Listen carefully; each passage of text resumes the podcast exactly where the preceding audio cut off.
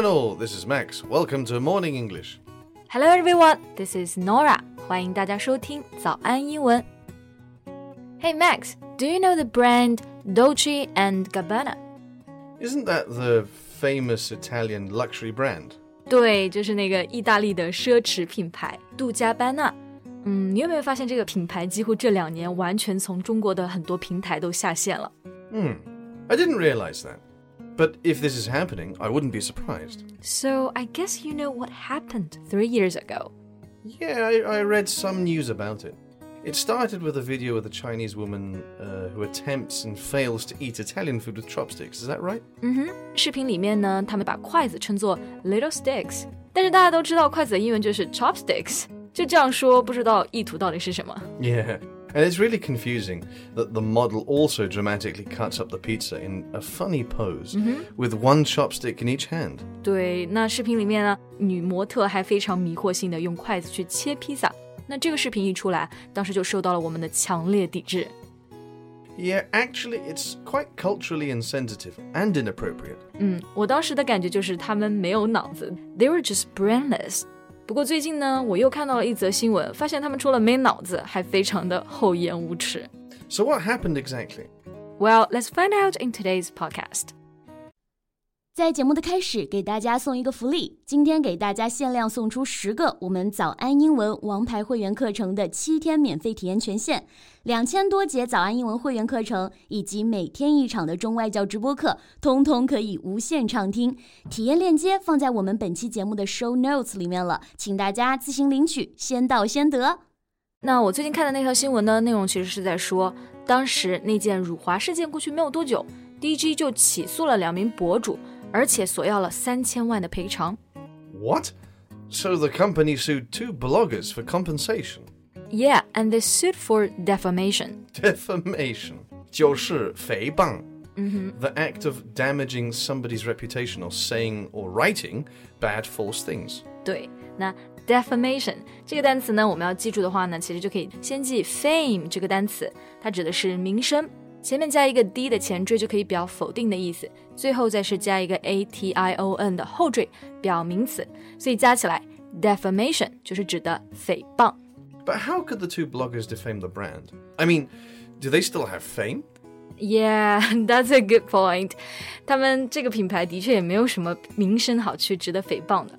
不过前几年那个广告，当时最先在外网指出了杜嘉班纳涉嫌种族歧视主义的，就是这两个博主。嗯。Got it. So they think those two bloggers are responsible for the damage of their brand name. Yeah, and the funny thing is that they filed the lawsuit in Milan, not China nor America.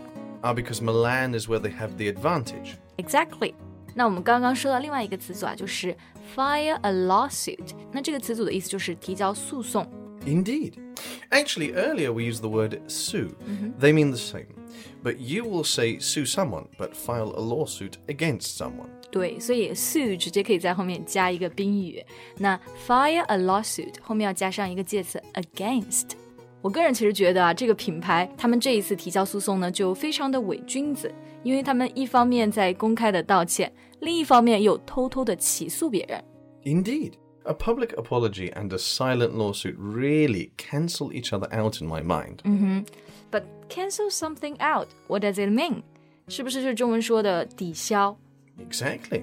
To cancel out means to take away the effect of one thing by doing another thing that has the opposite effect. 嗯，所以就是说的起反作用。那比如说，我可以说，the costs cancel out the benefits。Right. And sending girls flowers might cancel the bad feelings out. Wow, 看来 Max 你很会啊。 But as far as I know, the company was boycotted by consumers not only because of the controversial video, but some screenshots that appeared to disrespect China. 没错。那么这里有一个单词 boycott，那这个单词呢，前面虽然是写作 boy，但跟男孩没有任何的关系啊，它指的是抵制。It means to refuse to buy, use or take part in something in order to be against it。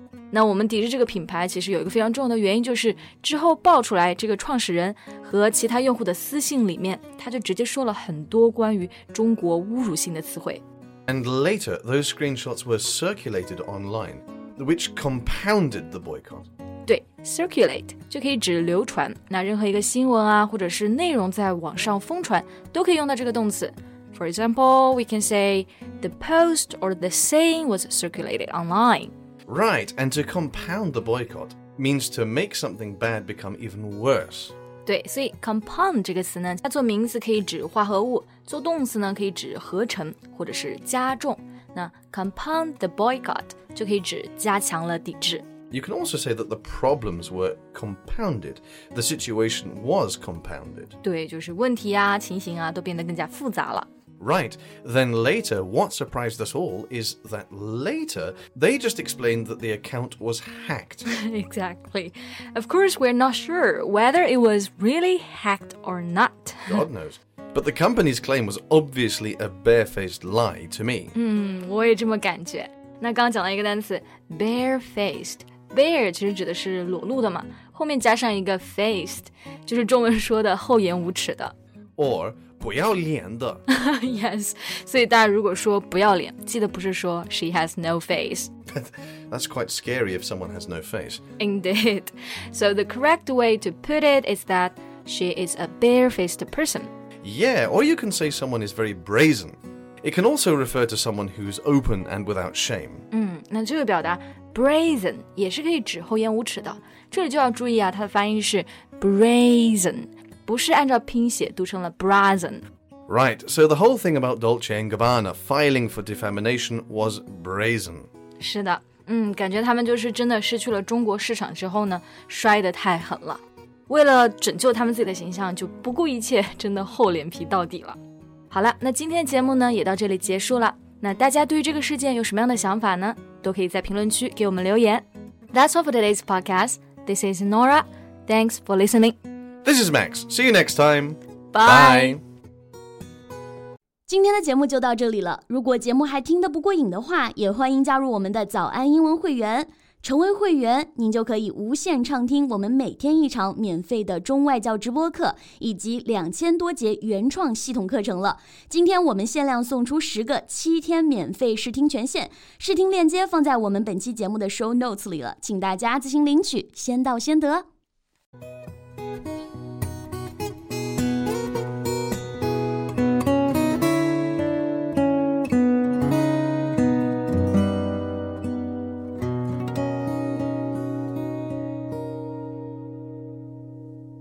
This podcast is from Morning English.